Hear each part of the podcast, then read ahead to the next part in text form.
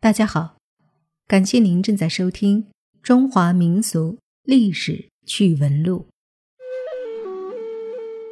有一出京剧叫《狸猫换太子》，很多有关的影视作品中都有过这样的情节：狸猫换太子，说的就是宋朝龙图阁大学士钦差大人包拯。巡行到一处破窑之前，被一个双目失明的老妇人拦住，哭诉自己的身世。经过细心的推理探究，方知她就是当今圣上宋仁宗的生母李娘娘。了解了她鲜为人知的悲惨而又离奇的经历，原来。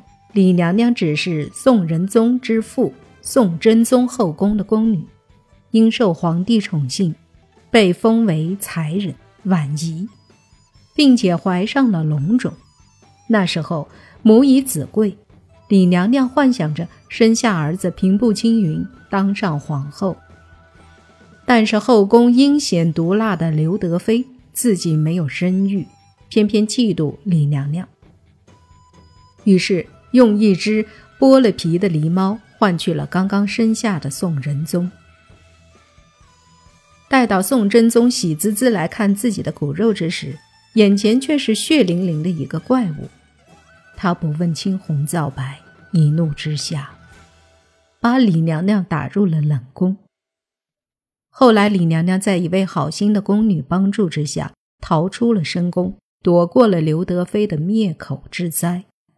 从此，在一处破窑里隐姓埋名，苦苦等了二十年，盼望自己有出头之日。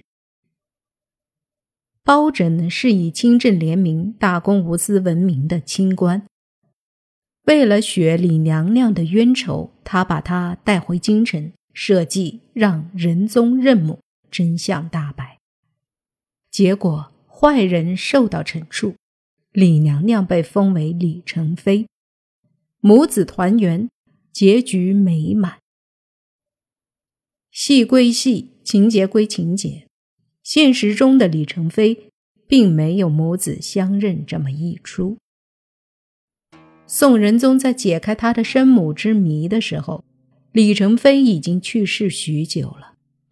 围绕宋仁宗生母的传说，就是另一些说法了。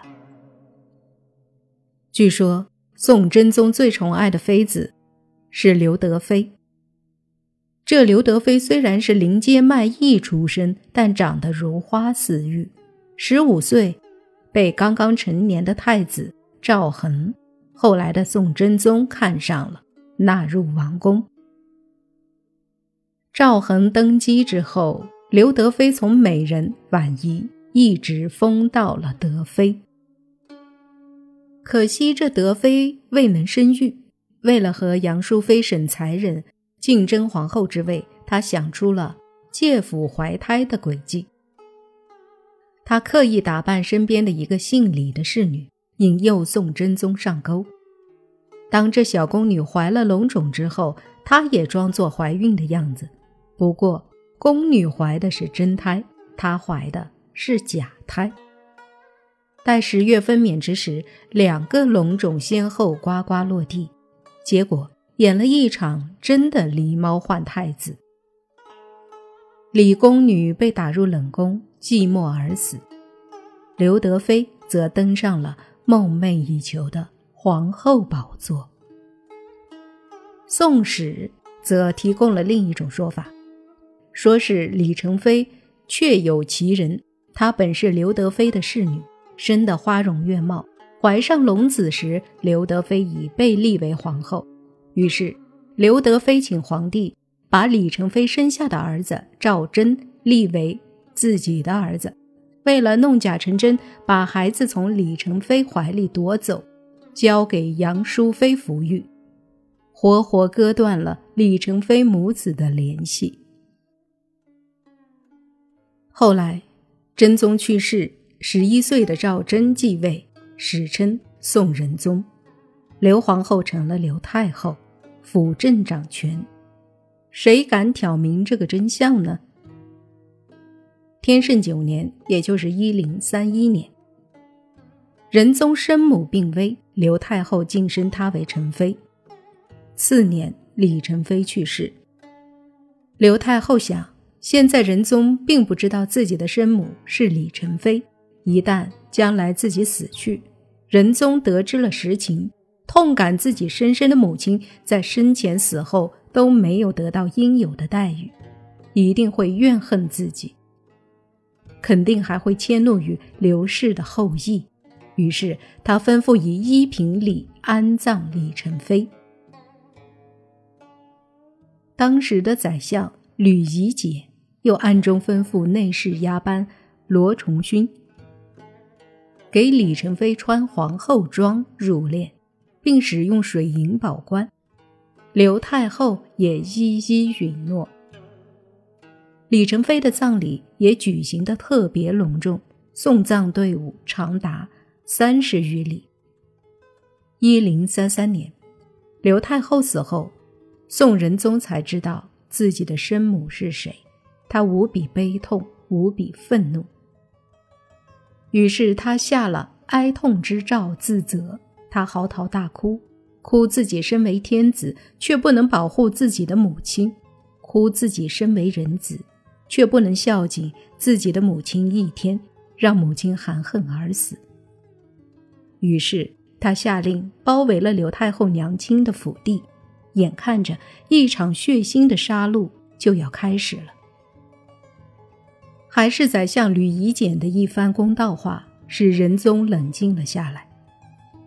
吕夷简说：“太后虽有不义之事，但以皇后礼仪厚葬陈妃，表明她已有自毁之心。刘杨虽非生母，但对陛下仍有抚育之情，不可或忘。”仁宗决定重葬生母，开棺考察，一看生母没有毒杀、残害或者虐待的迹象，这才下令解除对刘姓国亲的包围。仁宗尊陈妃为皇后，亲临病疫之所祭告。为了弥补他对生母的愧疚之情。他把李太后的弟弟李用和一再晋升，并把福康公主下嫁给李用和的儿子李伟。综上所述，包拯和李成飞之事肯定毫无关系，李成飞也没有流落到民间。至于刘德妃到底是用什么方法把宋仁宗收为己子的，谁也不知其详。尤为令人难解的是，赵祯登基之后九年间，李宸妃为什么会缄口不言，一直到死？这就更没人知道答案了。